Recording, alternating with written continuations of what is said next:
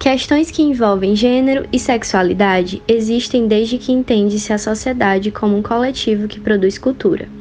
Dentro disso, normas e padrões a serem seguidos vêm sendo estabelecidos e perpetuados ao longo dos séculos, em que debates acerca disso tomam forma principalmente a partir da era moderna. Nesse contexto, de que forma garantimos espaços para questionar essas normas e subvertê-las? O que entendemos por relações amorosas e por identidade e modo de ser e estar no mundo?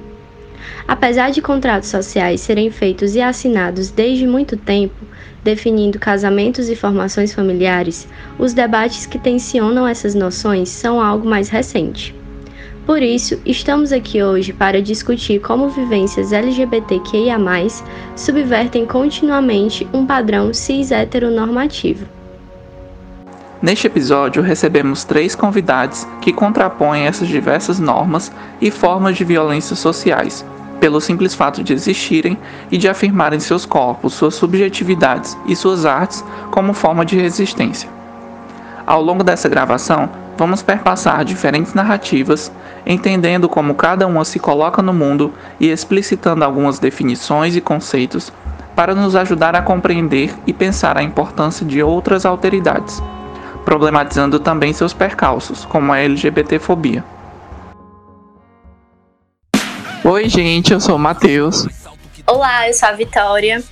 Nós somos o Presentemente, o podcast do Vieses, grupo de pesquisas e intervenções sobre violência, exclusão social e subjetivação, ligado ao Departamento de Psicologia da Universidade Federal do Ceará. No episódio de hoje, vamos falar sobre algumas vivências da comunidade LGBTQIA, e sobre a problemática da LGBTfobia, bem como possíveis formas de enfrentamento e de resistência em relação a isso. E para conversar com a gente, trouxemos três convidados. Começando com a Ma Injanu. Quem é você presentemente? Boa noite a todos. Me chamo Ma, sou poeta, mulher negra cisgênera, pansexual. Moro no Henrique Jorge. É isso, estou aqui para conversar com vocês um pouquinho sobre essa vivência. Dalgo Silva, quem é você presentemente? Olá, gente. É, presentemente, eu sou uma bicha interurbana é, que tem buscado tecer a, existência entre uma capital nordestina e a sua região metropolitana. É, sou afeminada, ferina, escritora de pequenos surtos para serem lidos entre pessoas muito amadas, além de pesquisadora, geminiana e entusiasta de uma democracia que realmente seja radical e contrária a esse sistema em posição cis, hétero, branco e patriarcal.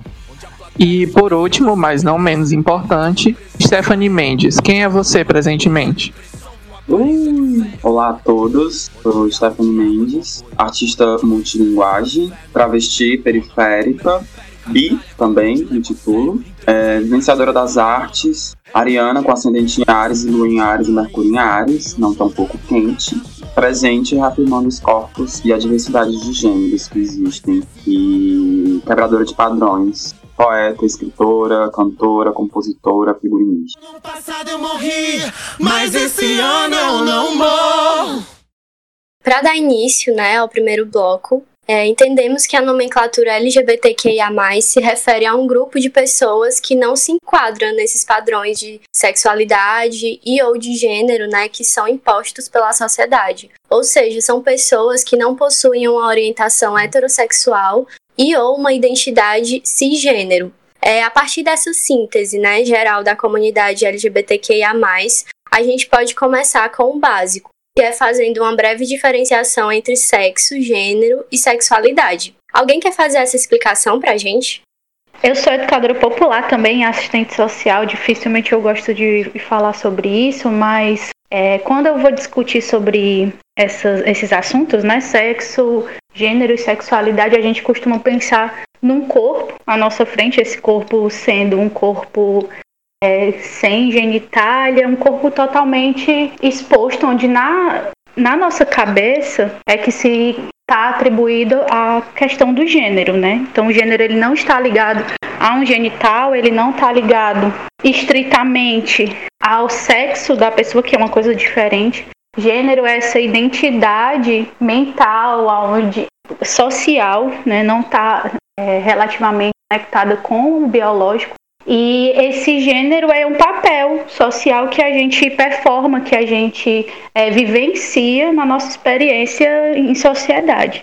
É, o sexo, por sua vez, ele está relacionado com as genitálias e que, enfim, na sociedade que a gente vive, que é, é cheia de preconceito e de imposição, ela quer determinar que os, que os sexo, as genitálias, elas têm gênero, mas isso a gente sabe que é, uma, é a verdadeira ideologia de gênero. Então, o sexo é o que está ali é, relacionado ao aparelho reprodutor, tanto ovariano quanto testicular. E a sexualidade, né, ao meu ver, ela já tem mais a ver com a experiência é, afetiva do campo é, sexual, da interação.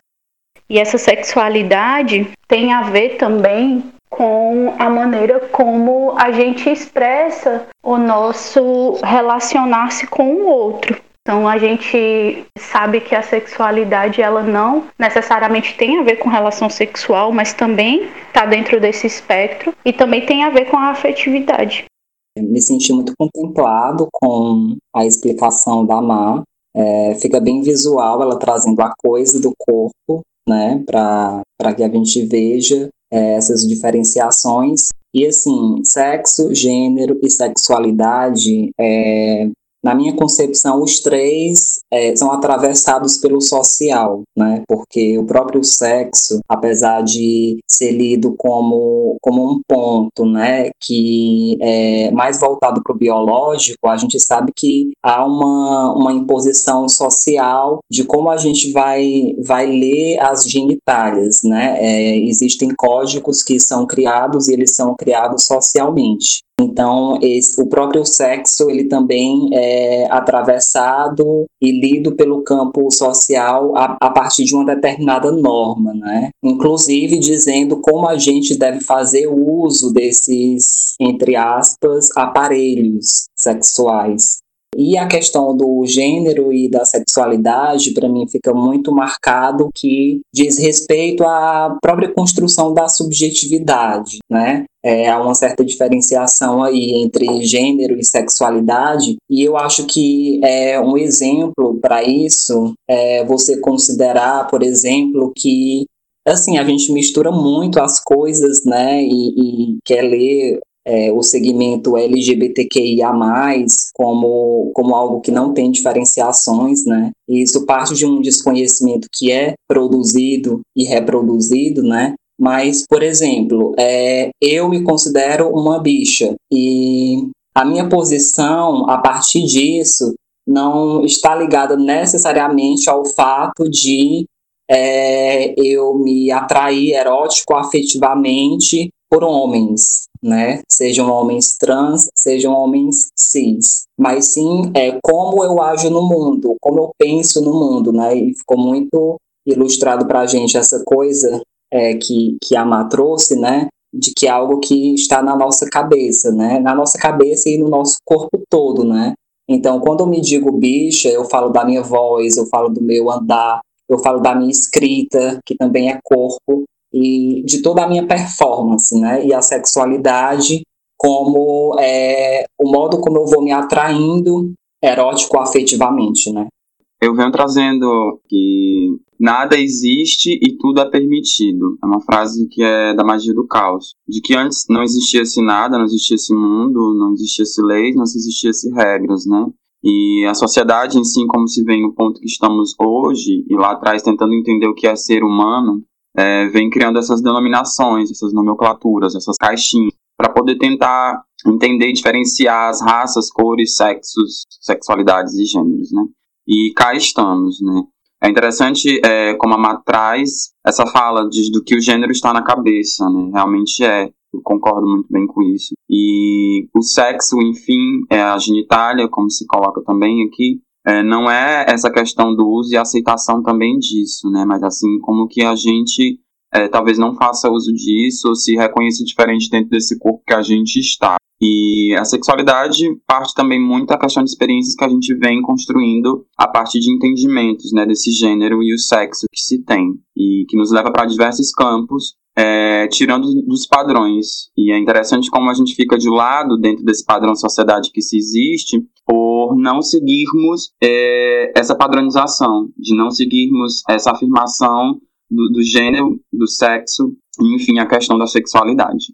E partindo disso, né, dessas definições que vocês trouxeram, como é que vocês se identificam dentro do espectro LGBTQIA+, e como essa identidade atravessa e transforma as suas existências?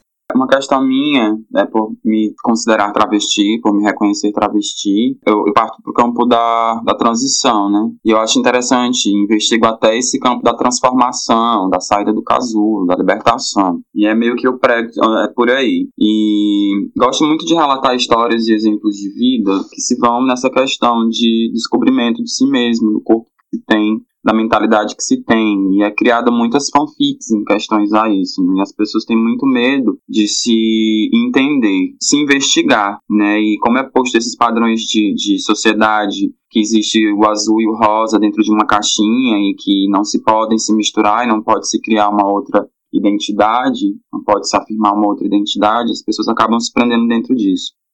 E eu trago esse, esse, padrão de transformação, de transgredir, de transbordar esse conhecimento. É uma velha frase minha, um clichê até. É, e tanto corpo como eu sou, travesti andando pelas ruas, isso gera um impacto grande perante a sociedade de ver aquele corpo não padronizado dentro desse sistema, né? E tento subverter isso de diversas formas, é, numa questão meio que de doutrina, de falar um pouco dessa minha transição, de explicar como que é isso, e os benefícios que isso me traz, de estar livre, de não me sentir torturada por um sistema que tenta me encaixar todos os dias dentro de um quebra-cabeça, sendo que eu tenho um formato diferente, né? E tento trazer essa visibilidade para esses corpos que se assumem de formas diferentes, quebrando esses padrões. Eu acho que eu sinto a necessidade de tentar marcar o lugar de onde eu estou falando, né? De tentar apresentar as marcas que são acionadas neste corpo que, que fala para vocês, né? E eu acho que esse exercício é importante justamente para não invisibilizar é, outras existências dentro desse grande segmento que é o segmento LGBTQIA+, né? Porque a gente está falando de experiências e vivências que são muito diversas e que também não são atravessadas apenas por questões de gênero e, e sexualidade, né? Mas também por questões relacionadas à raça, classe, é, territorialidade, geração e, e etc.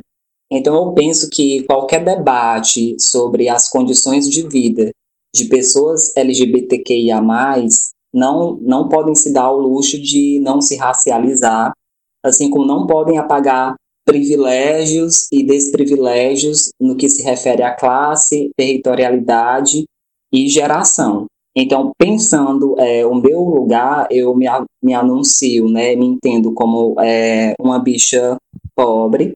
Eu habito um território periferizado, num distrito do interior de uma cidade da região metropolitana de Fortaleza. Antes de ocupar uma vaga na universidade pública, é, eu ocupei uma vaga de trabalho precarizado no ramo do telemarketing, né?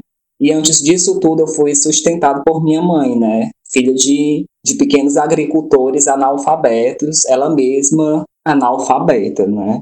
Mas nem por isso não escritora da sua história. Aí eu fico pensando, será que eu posso apagar isso quando eu penso as minhas histórias é, e, e no que me constitui? Porque, por exemplo, a palavra gay eu sinto que essa palavra ela apaga tudo isso que eu trago para vocês, porque há uma certa normatização é, dentro do próprio segmento, né? Eu acho que isso precisa ser, ser visibilizado, né? E a gente precisa de algum modo combater isso. Será que isso está separado da minha experiência de, de ser LGBTQIA+, ou de ser bicha, né? Porque a gente fala, ah, eu sou LGBTQIA+. Naturalizando a existência de uma comunidade. Será que realmente existe uma comunidade assim?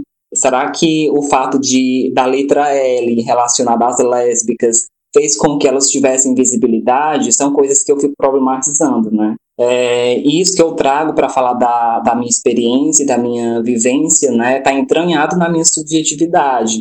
São meus despautérios e os meus desprivilégios, né?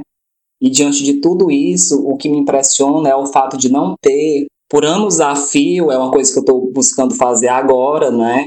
É, por anos a fio, mesmo considerando todos esses desprivilégios, eu não me racializei, né? E isso é um privilégio, sabe?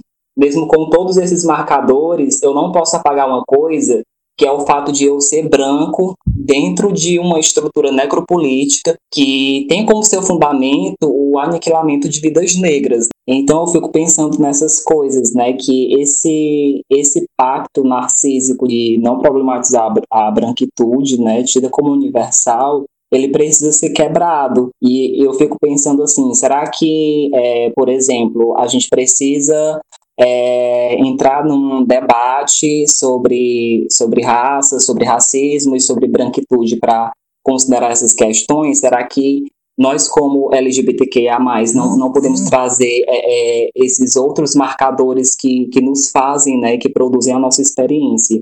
É, enfim, eu estou trazendo essas coisas mais para me tensionar né, diante dessa, dessa fala e dessas experiências.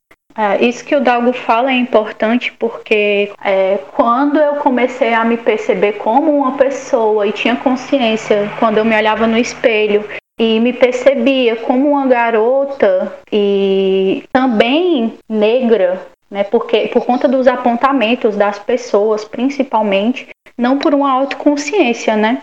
É, só que eu não sabia que e a mulher ou a menina, enfim, a, a tal da, entre aspas, feminilidade que me impuseram, para mim aquilo ali já estava dado e eu cresci entendendo que eu era uma mulher, uma menina. E muitos anos depois foi que eu comecei a me entender como uma mulher negra, né? E aí passei por todo um processo de transição, depois de alisar cabelo e tal. E comecei a vivenciar essa experiência de pensar na minha, na minha cor, na minha cultura, na minha identidade. Só depois, bem depois, e quando eu comecei a me relacionar mais aproximadamente com pessoas trans e meu companheiro, que é uma pessoa trans não binária, foi que eu comecei a entender que eu era uma mulher cisgênera. Né? Até então, isso para mim estava dado como algo muito natural e eu acredito que, assim como o Dalgo falou, isso tem a ver com privilégio, ou se não privilégio, talvez uma grande vantagem é, em relação a pessoas não cis, né? E aí isso foi um grande é, processo de ruptura, porque eu comecei é, a localizar certas comodidades e a tal da passabilidade que sempre foi tida como inerente a pessoas que são cisgêneras. E aí eu comecei a descobrir que eu era uma mulher negra e também cisgênera até então. Eu era, eu me entendia como uma mulher bissexual, mas desde a infância, também nas primeiras experimentações sexuais, é, que eu tive, que inclusive foi com uma menina, né? Até então, o afeto ou o desejo sexual não era algo que eu atribuía ou a, ao gênero, a forma como a pessoa ali expressava a sua identidade ou de uma forma que a sociedade lê e diz que é masculina ou feminina, mas que eu sentia que essa atração ela acontecia de uma forma muito abertamente. Só que eu cresci num espaço onde o homem ele era adorado, né? Então, referência de confiança, o homem hétero, né? Referência de confiança, referência de, de integridade, referência de responsabilidade. Em casa era assim o que eu escutava. Então, de uma forma muito aberta, a nossa é, afetividade na minha família, por exemplo, eu e minha irmã, era orientada naturalmente para que nos relacionássemos com homens, né? Então eu cresci acreditando que o correto, que o normal e a única possibilidade era amar e me relacionar com homens, mesmo que por dentro e em situações às escondidas eu me relacionasse com mulheres e durante a adolescência não tivesse coragem de assumir ou de dizer, mesmo que eu achasse que aquilo não era errado, né? Na minha cabeça sempre foi muito normal. É, e aí, quando eu comecei a me relacionar com o Sam, foi que eu entendi que essa não é indiferença, mas é não me não é fundamental para mim a genitália que a pessoa tenha ou o gênero que ela tem ou se ela não tem gênero para que essa afetividade ela aconteça né? para que eu me, é, me relacione é, amorosamente sexualmente com uma pessoa e aí conversando conhecendo e também é, vendo esse processo de transformação de Sam de sair do armário mais uma vez, porque saiu antes, quando é, assumiu ter uma lesbianidade, é, para não dizer lésbica, né? Foi que eu comecei a perceber que é preciso sim essa demarcação, né? Eu tenho que dizer que eu sou uma mulher cisgênera, porque é como o fato de uma pessoa, é, uma mesma analogia, de uma pessoa que é branca ela não se racializar e achar que só pessoas negras são racializadas no racismo, sendo que isso não é verdade. Né? Se existe, é como o próprio Fanon fala, se existe negro é porque existe o branco e essa criação, ela, essa relação, ela é ambígua, é relacional. E aí, é, nos espaços aonde eu vou, é muito difícil falar que eu sou pansexual e as pessoas dizerem que ah, você tem que parar de dizer isso porque não existe ou você gosta disso ou você gosta daquilo, né? As pessoas elas não conseguem lidar com essa essa forma de afetividade que não se encaixa nesse padrão. Então é isso, são caixas onde querem é, impor, colocar, relegar a nossa subjetividade, o nosso desejo que não nos cabe, né? Então esse desencaixe ele me faz ter experiências outras, é, diversas de afetividade. E isso é muito importante, embora todas essas limitações estruturais da qual o Dalgo falou, né? Então, quando a gente fala que é LGBTQIA, a gente está falando sobre também invisibilidade, né? Quando eu chego nos espaços e aí eu digo que eu sou pansexual, as pessoas não entendem e aí é mais fácil quando eu digo que eu sou uma mulher LGBT, né? Mas como assim você é LGBT, é lésbica, é gay, né, né, né? Mas é isso, sabe? Eu acredito que são intersecções que precisam ser colocadas, porque esses corpos, eles são, eles decidem e eles decidem não só em relação à sua sexualidade, à sua é, expressão de gênero, ao seu gênero, é, mas também em relação à sua raça, é, à sua cultura, à sua etnia, né, ao seu local. Né, você, tem uma demarcação territorial também dessas subjetividades. Eu acho que quando a gente pensa em ser LGBT, a gente tem que considerar tudo isso. Levando para outra margem também, é, como entendo a questão da minha transição, né? Porque antes, eu, quando criança, saí de casa com 16 anos, né? Me assumi bissexual, expulso de casa, primeira vez. E antes era imposto para mim já uma imagem de sociedade, né? Eu não podia abrir a boca, porque era taxado como viadinho, uma bichinha, olha, ele tem todas as ferramentas e tal, né? E isso me reprimia bastante, me colocava mais para dentro, mais para dentro, mais para dentro de mim mesma e, e ficando intrigada com isso que estava lá fora, que eu não podia colocar minha carinha, que já era é, é, esculachada, já era rotulada e tal. E aí, de tanto sofrer essas questões, passar por esses traumas, e aí eu vou e visto essa, essa, essa imagem que se colocam, né, que me colocam. E aí eu me sinto livre aí. Ao invés de eu estar recuando dessa, disso que me apontavam e me julgavam, e quando, tipo assim, não, eu vou experimentar realmente isso. E aí me assumo, e aí digo assim, agora sim, eu sou o viadinho que vocês tanto diziam. E agora? Qual o problema que vocês vão inventar? O que é que vocês vão me questionar? Essa é a forma de eu ser, eu sou dessa forma. Então, eu me garanto ser e assumir essa postura que eu tenho, né? E é tanto que é, essa questão de padrões de sociedade acabam é, é, usando a gente como chacota ou como exemplo de não, não seja isso, que não, não, não se vá para isso, não se desafie aí. E aí, quando eu saio de casa, eu vou experimentando o mundo de outras formas e acabo indo para o mundo da prostituição, que me traz uma grande lição de vida. Passei cinco anos em São Paulo me prostituindo, onde me traz toda uma, uma maturação de conceitos e, e, e, e, de corpos, né? De estar com esses corpos e, trabalhar essa sexualidade, né? É, seja com homem, com mulher, enfim. E, traz uma grande experiência de vida de como se tratar e reportar a qualquer tipo de corpo, né?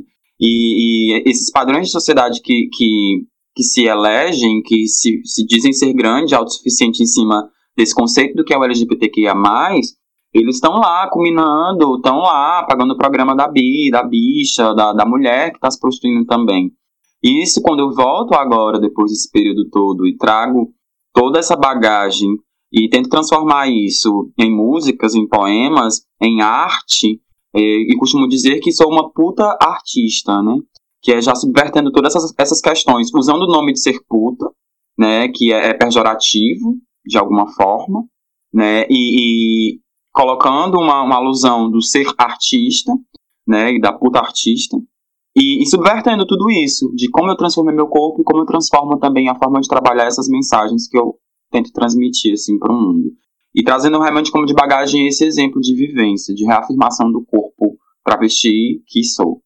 Bem, verdade. É, Stephanie Dalgo também e eu, né, nós três aqui, eu sei que trabalham com arte, o Dago escreve, Stephanie canta e escreve também.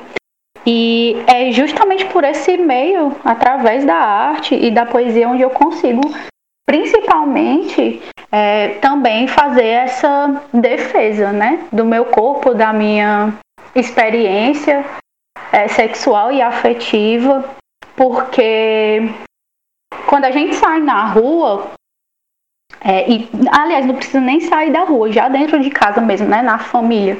Eu cortei muitos laços, na verdade a família cortou muitos laços comigo é, por saber da minha identidade e a arte tem sido essa fórmula de, de acolhimento, essa outra família que te toma num, seu, num seio que é familiar, que é de carinho, que é de construção de laço, de vínculo e de perspectiva também de futuro, né, de projeto de vida, eu vejo muito na arte isso. Então, quando eu escrevo sobre não usar um genital para transar com a pessoa que eu amo, ou quando eu escrevo é, sobre ter transas mentais, isso também tem essa, é, essa ruptura, esse desejo de, de me manter viva e de entender que essa identidade não é errada, que ela não é inferior, que ela. E tampouco que ela é a única, né? Mas que faz parte da minha trajetória e da minha história. Então, quando a Stephanie fala sobre essa afirmação pela arte, é, principalmente para nós três que temos é, experiências periféricas, mesmo de territórios periferizados, é, a arte ela é esse suspiro, ela é essa forma de se colocar no mundo. Né? Então a gente não tem como é, existir sem que essa identidade ela também esteja ali sendo subvertida pela, pela nossa escrita, pelo nosso olhar fotográfico, pela construção de uma imagem. Eu fiquei pensando em algumas coisas é, a partir da fala da Mai da Stephanie e estão muito relacionadas ao fato de que a gente é, marcada, marcado, né, por violências, por muitas violências, né? E muitas vezes essas violências, elas estão muito próximas da gente, né? Porque assim, a gente precisa se encaixar em vários espaços institu institucionais. E um desses primeiros espaços é a família, porque é, é muito complicado, é, e eu estou falando a partir do, do meu lugar, né, é muito, foi muito complicado para mim é, eu enviar descer, né, eu deixar o meu corpo enviar descer. É, porque, assim, é, e é uma coisa que eu venho pensando, né, sobre, sobre é, a própria prática do, do sexo, porque, assim, homens é, héteros, homens cis héteros, ou que se dizem cis héteros, sei lá, eles também fazem sexo com homens, sabe? Eu fico, é uma coisa que eu tenho pensado ultimamente. Mas, assim, parece que o que não é aceitável é, é um corpo que ele vai, ele vai passando por um processo de objetificação, porque, é, sei lá, esse corpo ele não pode soltar nenhuma pluma, né? Ele não pode, ele não pode, é, é, ele não pode ter uma voz anasalada, por exemplo. Parece que a nossa existência, ela é, em último grau, muito odiada, sabe? E, e, isso acontece em vários espaços institucionais. Começa na família e vai esbarrar na escola, né? É, eu lembro de, de várias experiências de filas, né? É, e eu acho que, que isso é um exemplo de como a gente vai sendo formatado para ser de um determinado modo. Eu lembro que é, quando eu estava nas filas que a escola fazia, né, para é, é, eu sou da época que ainda a gente se reunia no pátio para hastear a bandeira, né? E que separavam em filas de meninos e filas de, de meninas, né?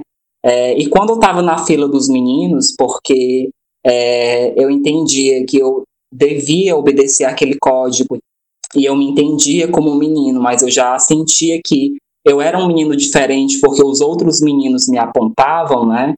É, eu sentia que eu era empurrado por eles para ir para a fila das meninas e eles perguntavam: ah, o que é que tu tá fazendo aqui? O que é que tu faz na fila dos meninos?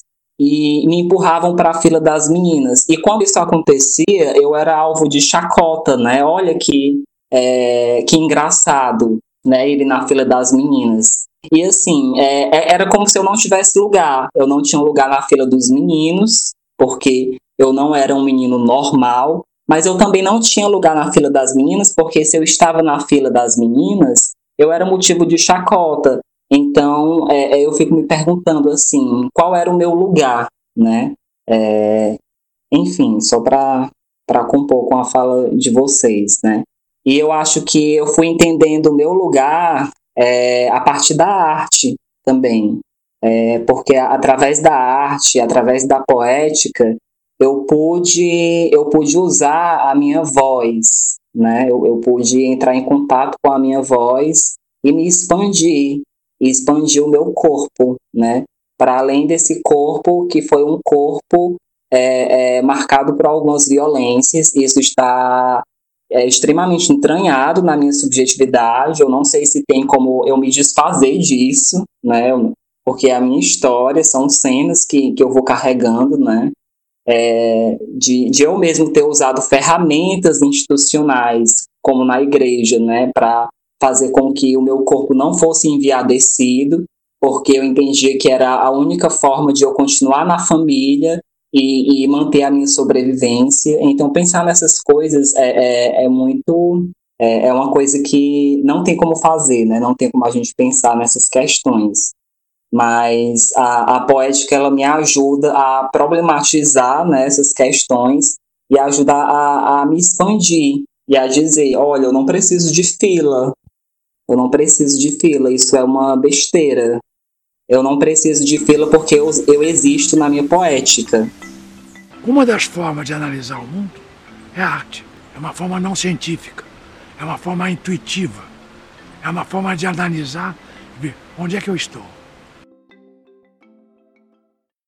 Pesquisando um pouco sobre essa temática, né, eu encontrei algo que é muito emblemático sobre a descartabilidade dos corpos dissidentes, dos corpos LGBTQIA+ porque é muito difícil a gente encontrar dados oficiais sobre as diversas formas de violência contra esse público, por não termos delegacias especializadas e por conta de uma grande subnotificação dos casos, como aponta o Atlas da Violência de 2019. É, a maior parte desse levantamento dos dados, na verdade, é feita por ONGs e órgãos da sociedade civil no geral, como relatórios feitos pelo grupo Gay da Bahia, é, sendo nítido que essa violência atravessa diversos espaços e instituições do próprio Estado. Assim, eu queria perguntar para vocês, se alguém puder é, nos dizer o que é a LGBTfobia e a quem ela atinge e como ela atinge vocês, se alguém quiser comentar mais um pouco sobre isso, na verdade, porque eu percebi que a Stephanie já trouxe bastante sobre isso, o Dalgo também.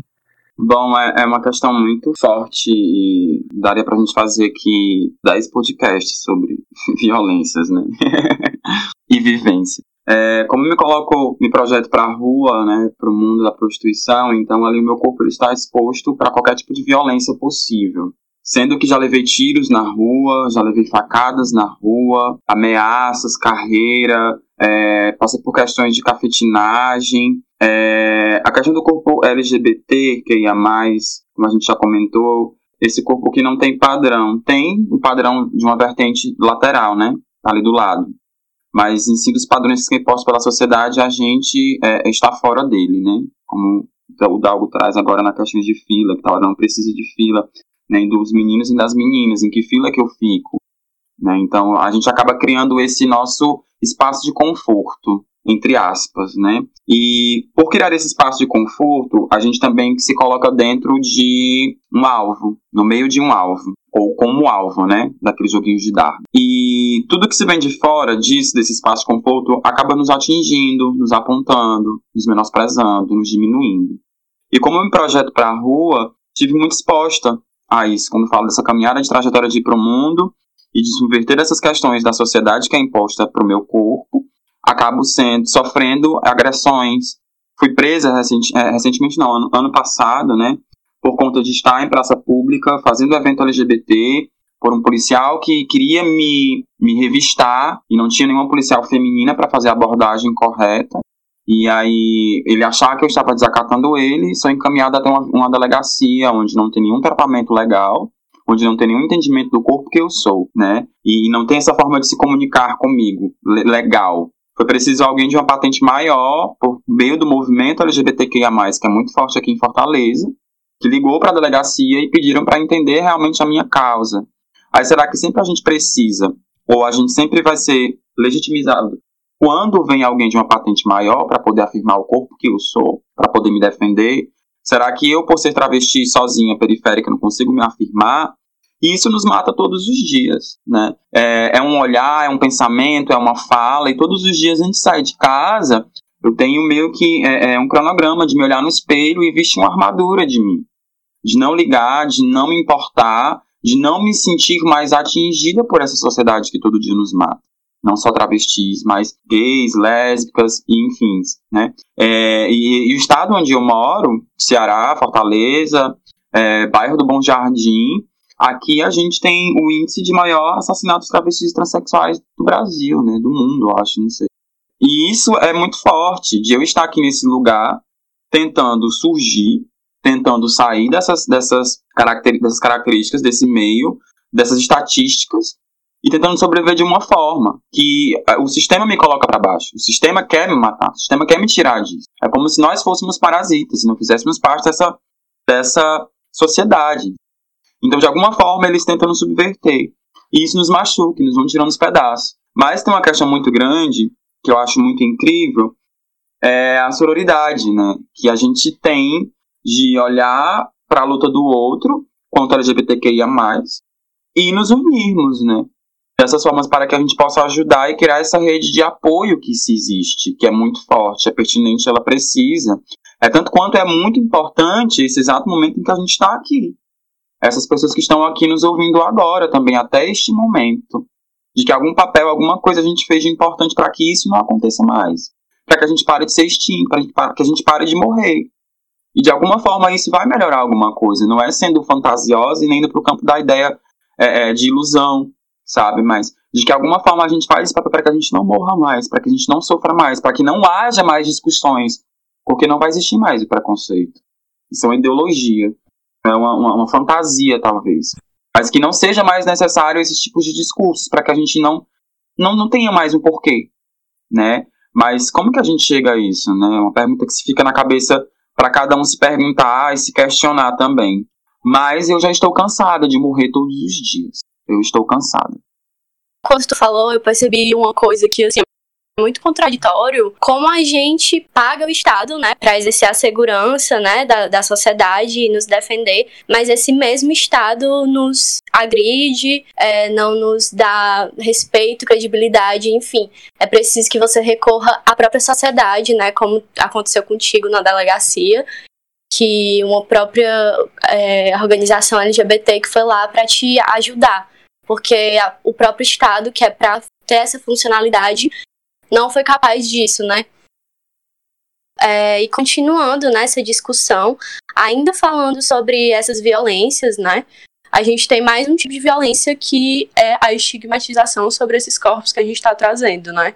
Sobre os nossos corpos. E aí sabemos que por muito tempo ter uma sexualidade ou um gênero que fugisse ao padrão de cis heteronormatividade foi considerado um transtorno mental, né, estando presente na classificação oficial de doenças da Organização Mundial da Saúde. Até um dia desses.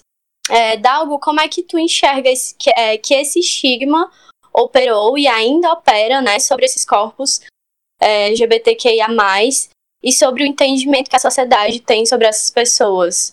É, uma fala que tu trouxe também foi sobre a questão da igreja, né? Como é que isso tudo influencia e opera sobre esses estigmas de transtorno mental e que fogem ao padrão? Bem, eu acho que isso está extremamente relacionado ao que a gente pode chamar de manicomialização da vida, né? E é até uma coisa que eu estava pensando nesses últimos dias, que assim, para todo lado que a gente corre, falando das nossas vivências, falando das nossas experiências, a gente é, é acusado de ser identitarista, né? É, ah, não vem com esse papo de LGBTQIA fobia, porque isso não existe, né? E vocês trouxeram os dados, né? Na verdade, a falta de dados, os dados sobre a falta de dados, e isso diz muito do fato de que parece que a gente ainda está lutando para que as nossas mortes elas não sejam obviamente fetichizadas, mas para que elas sejam vistas, né? A gente está morrendo e as pessoas não escutam que a gente está morrendo porque é, se coloca que a gente não está morrendo pelo fato de ser LGBTQIA+, né? E tentando fazer, sei lá, um pensamento histórico, assim, é, a gente ou já foi acusado e acusada de cometer algum tipo de pecado, né? Isso eu estou pensando historicamente. E eu acho que em alguns lugares, no próprio Brasil mesmo, né? Isso ainda se coloca a partir de algumas instituições. Ou a gente é praticante de crime pelo fato de ser LGBTQIA+, ou a gente é doente, ou a gente é sem vergonha, né? É, os nossos corpos eles são muito mor moralizados, né? Por muitas instituições.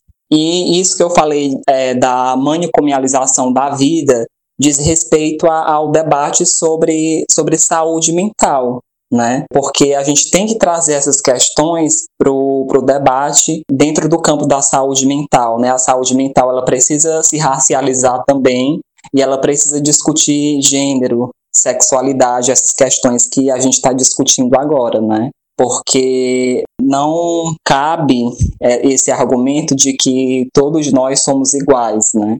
Porque nós não somos iguais. Nós somos diversos, somos atravessados e atravessadas por desigualdades, né? E, e nós praticamos a, as nossas diversidades também.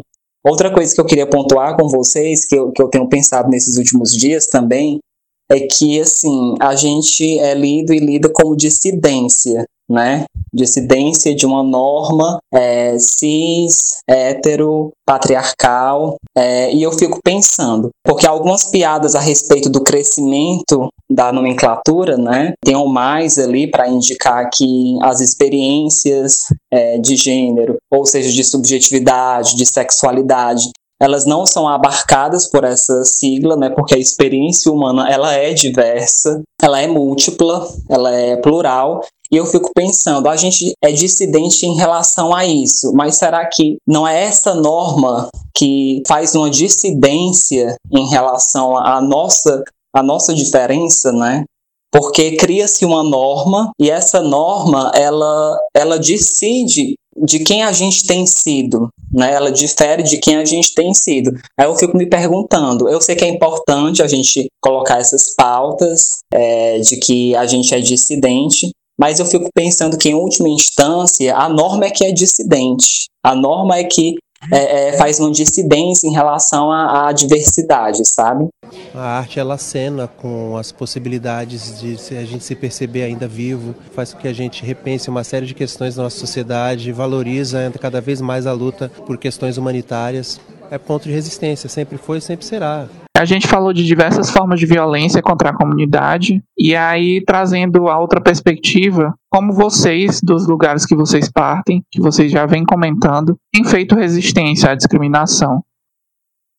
Antes de falar um pouco sobre isso, eu queria só fazer um comentário bem breve sobre LGBTfobia, que é algo que a gente é muito parecido com o racismo, é muito sutil, porque às vezes a gente atribui a condutas, principalmente na rua, né? E a gente perde às vezes essa noção de que a LGBTfobia é um projeto, né? Um projeto social, um projeto de, de realmente de extermínio. Ele é muito bem organizado. O Estado, como a Vitória falou, ele é o principal responsável pela operância mesmo dessa LGBTfobia seja com as dificuldades homéricas para pessoas trans conseguirem tratamento é, hormonal ou para fazerem as cirurgias que queiram fazer e que é um projeto, né? Então é um projeto que além dessa da, da dimensão cis, hétero, patriarcal, é totalmente binária. E a minha resistência é principalmente estudando e aprendendo a respeito disso para que a gente comece a perceber que as coisas não são tão naturais assim, né? A gente começa a questionar que não existe só homem, não existe só mulher. A gente começa a questionar que não existe só pessoas com gênero, existem pessoas sem gênero, pessoas que se distanciam disso. Né? Outras formas de se relacionar. E algo que eu faço muito é na minha escrita. Né? Então, geralmente, a minha experiência sexual e amorosa está muito na minha escrita, na minha poética e a forma como eu gosto de escrever sobre é, as violências cotidianas que a gente passa. Então, você sair na rua e sofrer uma violência, a pessoa vir e tacar uma Bíblia na sua cara, dizendo que você vai pro, pro inferno e que você é suja. E você não poder reagir naquele momento porque todas as pessoas do local estavam concordando com a mesma coisa e o risco de você perder a sua vida ali seria muito maior. Isso me deixa muito revoltada, entristecida, mas na poesia a linguagem ela ganha essa dimensão mesmo de subversão e é onde é o espaço assim onde é mais seguro para fazer a resistência, embora é, nessa rede de apoio que a a Stephanie falou, a gente se cita em casa, a gente se cita segura e consiga é, fazer, encontrar formas de resistir, de resistir cotidianamente, né? Agora vamos para o nosso momento de indicações. Quando recomendamos algum filme, série, vídeo, livro ou algo do tipo que tenha a ver com o tema desse episódio, para que a nossa discussão possa reverberar mais com vocês ouvintes aí em casa. Eu queria começar com algumas sugestões por coisas onde se abre a mente. Primeiramente, eu queria indicar uma série que se chama DOA, tem na Netflix, né? Uma série muito boa. Não totalmente ligada à questão do gênero LGBT, mas sim pelo discurso que tem por cima disso que se casa nas nossas linguagens, né? Que fala sobre a questão da liberdade, sobre bifurcações, sobre aberturas e rupturas no espaço, onde a gente se projeta o corpo para uma nova imagem, para um novo ser, para uma nova mente. É essa descoberta que às vezes a gente está preso em alguma coisa e a gente tenta sair para fora disso, né? E nessa série traz uma mensagem que a gente às vezes está preso, enclausurado em uma questão, em uma dúvida, em um anseio, em uma angústia, em uma tristeza, em uma desgraça, em uma dor, e a gente quer abandonar tudo isso assim muito rápido, né? Se livrar disso muito rápido. E nessa série ela traz uma questão que é, é para é poder sair, às vezes é preciso entrar, sabe? É como se tivesse, como se essa, essa porta ela tivesse só abertura por dentro para poder sair disso. E um, um, livro que eu gosto muito, que é o livro de uma escritora que eu conheci na Feira da Música, quando eu estava apresentando aqui, em 2019, ano passado. E Se Eu Fosse Puta, da Mara Moira, uma escritora de São Paulo, que ela retrata o mundo da prostituição e o que ela traz disso. Ela é doutorada em letras e tal. E veste toda essa lógica da questão do corpo travesti que precisa estar na rua se prostituindo, e ela traz toda essa, essa vivência no livro. E como que ela se projeta para a sociedade hoje, está dentro da de uma escola, dando aula, participando de palestras, e é muito interessante isso também, esse livro. É, eu acho que a minha indicação não tinha como não ser essa, que é a Zine Virtual na Boca do Dragão da América Latina, que é uma zine que foi produzida de forma independente pela Main Janur, que está aqui conosco, né? Eu acho que é muito importante a gente ler produções LGBTQIA+, e produções LGBTQIA+, que não falem necessariamente ou só de LGBTfobia, porque eu acho que isso é uma resistência também. A gente é, falar sobre as nossas vivências a partir das nossas potências é, e a partir de outras problematizações que a gente traz em relação a, a esse mundo que produz mortificação. É, e eu acho que todo mundo deveria ler essa zine virtual. É, você coloca no Google, na boca do dragão da América Latina, e eu acredito que é fácil encontrar. Ai, meu amor, sei não, viu? É, nossa, mas é isso, né? É viver para além da dor, é o que a Bell Hooks fala. E a gente tem muito amor dentro da gente. Gente, eu sei que também não tem como deixar de dar essa indicação, talvez já tá batido, mas eu preciso indicar que é a série Pose. Eu sempre gosto de indicar essa série, porque eu acho que. Ah, eu trabalha... amo demais. É, muito. Eu acho que essa série ela trabalha essas questões de intersecção de raça, classe e gênero de uma forma assim majestosa, incrivelmente bem, né? Então, assistam essa série. E outra artista que é daqui, que é a Muriel, o Mutante, o arroba no Instagram. Trabalha com música, performance, poesia, é multiartista. E eu super indico o trabalho. E acho que é isso. Também, ah, tem uma, uma indicação rápida e breve, que é uma publicação minha de poesia erótica, que vem todo nesse viés mesmo LGBTQIA+, e que tá, vai ser lançada agora provavelmente em novembro, tá com financiamento coletivo na rede social, no meu Instagram. E quem tiver interesse pode entrar em contato, em contato comigo ou procurar lá no Instagram, que é o arroba Janu também, que é N-J-A-N-U. Eu queria deixar também meu Instagram aqui, arroba, underline, Stephanie, underline, Mendes. Meu Stephanie é S-T-E-F-A-N-Y. Aí lá na minha bio tem links de trabalhos, links do Facebook, link do, do YouTube e tem um link lá de um, é, uma página que eu posto textos, né, frequentemente. Tem alguns lá e tem alguns que estão em edição. Então quem quiser acompanhar meus trabalhos de texto, poesias que acabo escrevendo andando pelo mundo, é só chegar lá na minha bio que quinzenalmente eu tô postando texto. Só antes de tu sair, Stephanie, só agradecer muito, muito, muito pela participação. Sério, foi incrível. Sim, gente, a gente queria agradecer muito vocês. Foi muito incrível, amei cada fala. Me emocionei, assim, cada fala. Me senti representada cada fala. Enfim, muito, muito obrigada. Queria agradecer a vocês pelo convite e pelo aprendizado. Muitíssimo obrigado. Foi realmente emocionante e transformador para mim. Queria também imensamente agradecer esse momento, o espaço aqui cedido por vocês, a galera do Vieses. Muito lindo o trabalho de vocês. E é muito gratificante estar aqui com o Mar, o Dalgo e todos vocês, gente.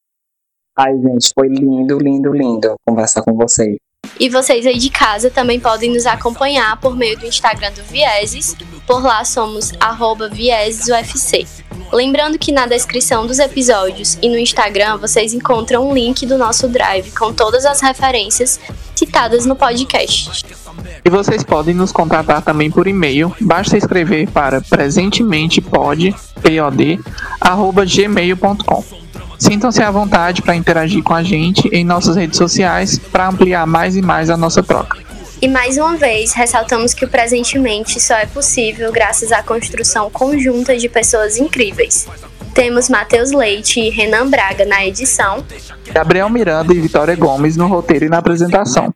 Ressaltamos que nesse episódio o Gabriel não pôde participar da gravação, então contamos com a minha participação especial, Matheus Leite, que também sou editor do podcast. E João Paulo Barros na supervisão e viabilização do projeto. Nos encontramos presentemente. No passado eu morri, mas esse ano eu não morro.